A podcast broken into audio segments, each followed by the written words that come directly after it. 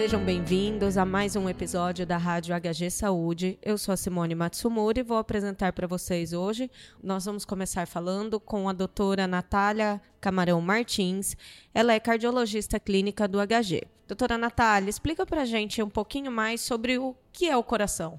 O coração é o, a bomba né, do, do corpo e ele é responsável por várias coisas e sistemas e interações com o nosso organismo, principalmente em relação à pressão arterial, em relação à irrigação, né, de todo o nosso sistema do corpo. Mas hoje a gente vai falar um pouquinho sobre realmente a pressão arterial. O que, que é isso? A pressão alta, ou um termo técnico, né, que os médicos usam é hipertensão arterial.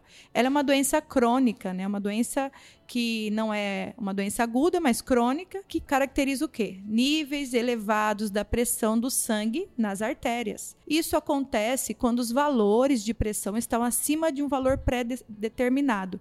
Geralmente, o nosso ponto de corte é 140 por 90, o famoso 14 por 9. O ideal é que as pessoas tenham pressão 12 por 8, porém, quando ocorre isso de forma sustentada, um nível aumentado de, de pressão, a gente fala que é pressão alta. E tem diversos fatores que contribuem para o seu aparecimento. Obesidade, o cigarro, né? Muitas vezes uma dieta rica em sódio, que é o sal, o sedentarismo, muitas vezes fatores ambientais e a parte genética, ou seja, o indivíduo todos da família são hipertensos, ele tem uma carga genética aí que pode contribuir. É, explica pra gente qual que é a diferença dessa doença aguda para uma doença crônica. A doença aguda é de aparecimento recente, agora. A doença crônica é uma doença que vai acompanhar o indivíduo por toda a vida. Não tem cura? Não tem cura, mas tem tratamento. Quando que eu deveria me preocupar em procurar um cardiologista?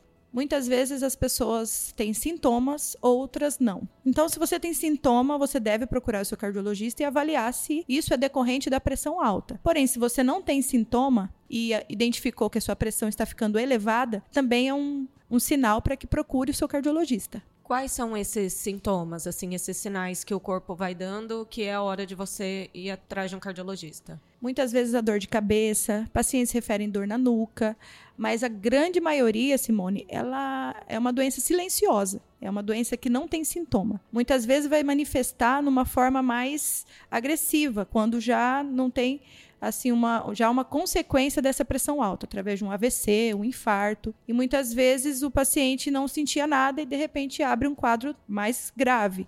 Por isso é importante aferir a sua pressão, por isso é importante procurar um profissional para pelo menos ter essa primeira avaliação tive o sintoma, fui diagnosticado. O que, que eu posso fazer para manter a minha pressão adequada? Nós recomendamos várias medidas. E assim, o seu coração ele é uma bomba e ele precisa ter o seu nível de tensão menor, até para poder me melhorar essa pressão. Uma das coisas que a gente combate bastante é a, o consumo excessivo do sal. O brasileiro ele consome uma média de 11 gramas de sal né, na dieta, porém o recomendado pelo Ministério da Saúde é cerca de 2 gramas. Então é uma diferença muito importante eu sempre falo pra, para os pacientes que procurem usar alimentos e temperos também naturais. Evitar enlatados, porque tem um teor de sódio, teor de sal maior. Então, ah, qual que é o tempero que se pode usar, que é um tempero natural? O alho, a cebola, o limão.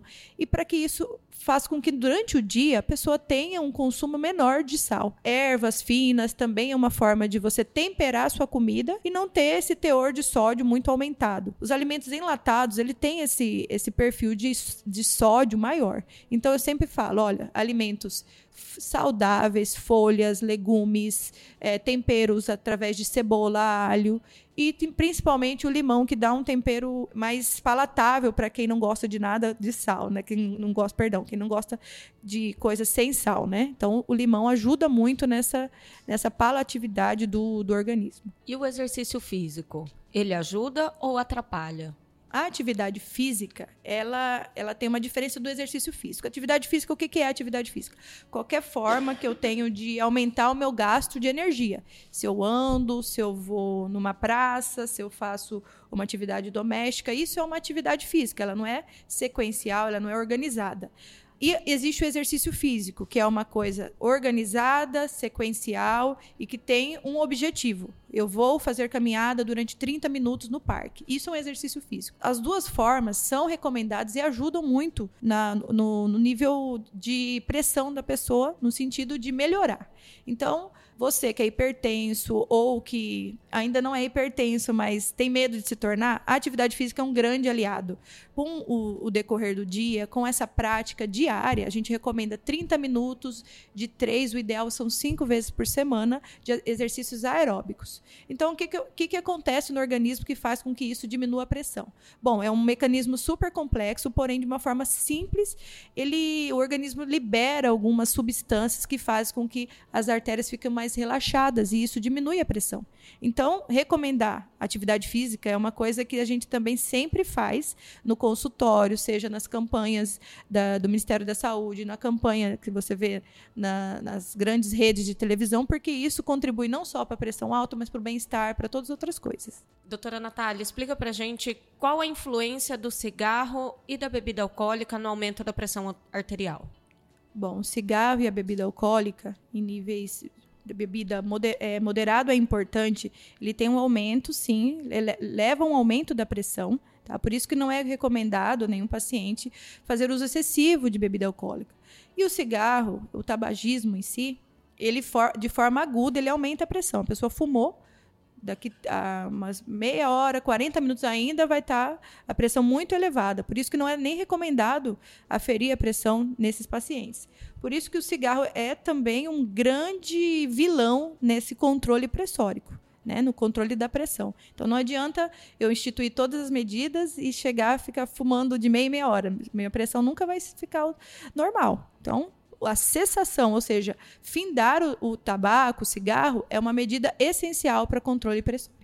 E sobre a famosa pressão 12 por 8? Ela é real? Ela depende de algum fator? Ela é a ideal? É interessante essa pergunta porque é, existiu há um tempo atrás uma campanha que foi disseminada no Brasil inteiro sobre Eu Sou 12 por 8. É foi uma campanha da Sociedade Brasileira de Cardiologia, onde a, recomendava que todos os pacientes tenham uma pressão 12 por 8. Porém, tem algumas coisas que precisam ser faladas aqui para que não fique uma histeria em relação a, a esse valor fixo. Muita gente tem pressão abaixo disso, e é normal, e tem momentos que algumas pessoas também têm pressão acima disso, e isso também é normal. Por quê? Nosso corpo, como eu disse, é uma máquina e ele responde a vários estímulos. Como eu disse, se a pessoa fez um exercício de forma aguda, ele vai aumentar um pouquinho a pressão. Lógico que depois ele vai, melhor, eh, vai melhorar, a pressão vai voltar ao normal, mas se você aferir sua pressão logo depois do exercício, ela vai estar um pouco alterada. Isso não é uma, uma coisa ruim, pelo contrário, isso de forma crônica ajuda até a regular a sua pressão para baixo. Então, esse 12 por 8, ele tem que ser muito interpretado em relação a que momento eu estou 12 por 8, né? O ideal é que a maioria das medidas sejam 12 por 8, mas se você está emocionado, se você fez um exercício, você está com, por exemplo, um quadro infeccioso, uma febre, se, a, se o paciente comeu alguma comida mais é, copiosa, que a gente fala, né? É, ele pode ter a pressão alterada, sim, e isso não ser algo patológico, apenas uma reação do organismo. O ideal é fazer o mapeamento, fazer o controle mais extenso dessa pressão para saber se a maioria das, da, dos níveis estão ficando em 12 por 8, que isso sim é, é, o que a gente recomenda. Você pontuou sobre os exames. Em qual momento que seria recomendado? Sempre que você passar por uma avaliação médica, o ideal é aferir a pressão, até em crianças, inclusive, porque tem uma tabela diferenciada para a criança. Para o adulto, é, nós, nós falamos aqui, 14 por 8 é o ponto de corte, o ideal é que seja 12 por 8, né? Mas na criança tem toda uma tabela específica. Então, praticamente depois dos três anos, é recomendado que toda vez que você procurar o seu, seu médico, seu clínico, seu cardiologista, seja ferida a pressão arterial. E se tiver sintomas, obviamente, ou tiver passando um momento ah, agudo, ah, eu tô, não estou bem, eu tô, desmaiei, então tem que procurar um serviço de saúde, ver o que está acontecendo, se isso é realmente decorrente da pressão alta. Passei mal, ou tô, ouvi alguém que, que não está bem, o que, que eu faço?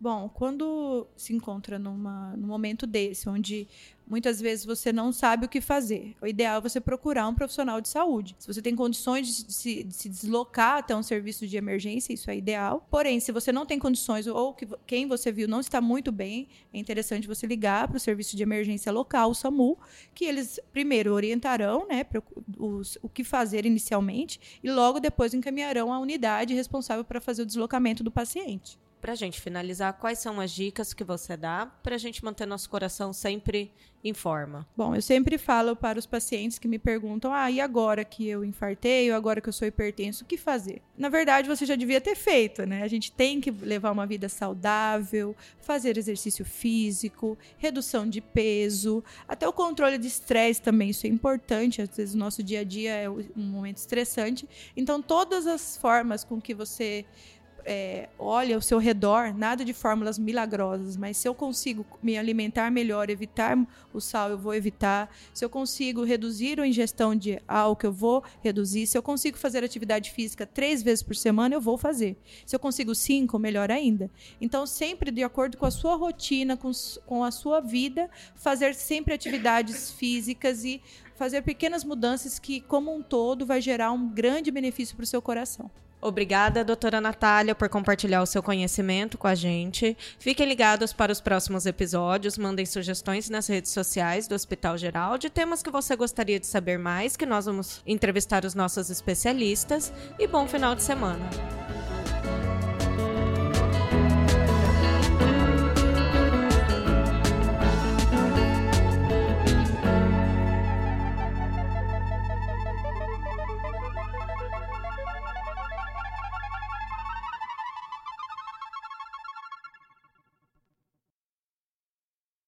Você está ouvindo uma produção Altia, podcasts criativos.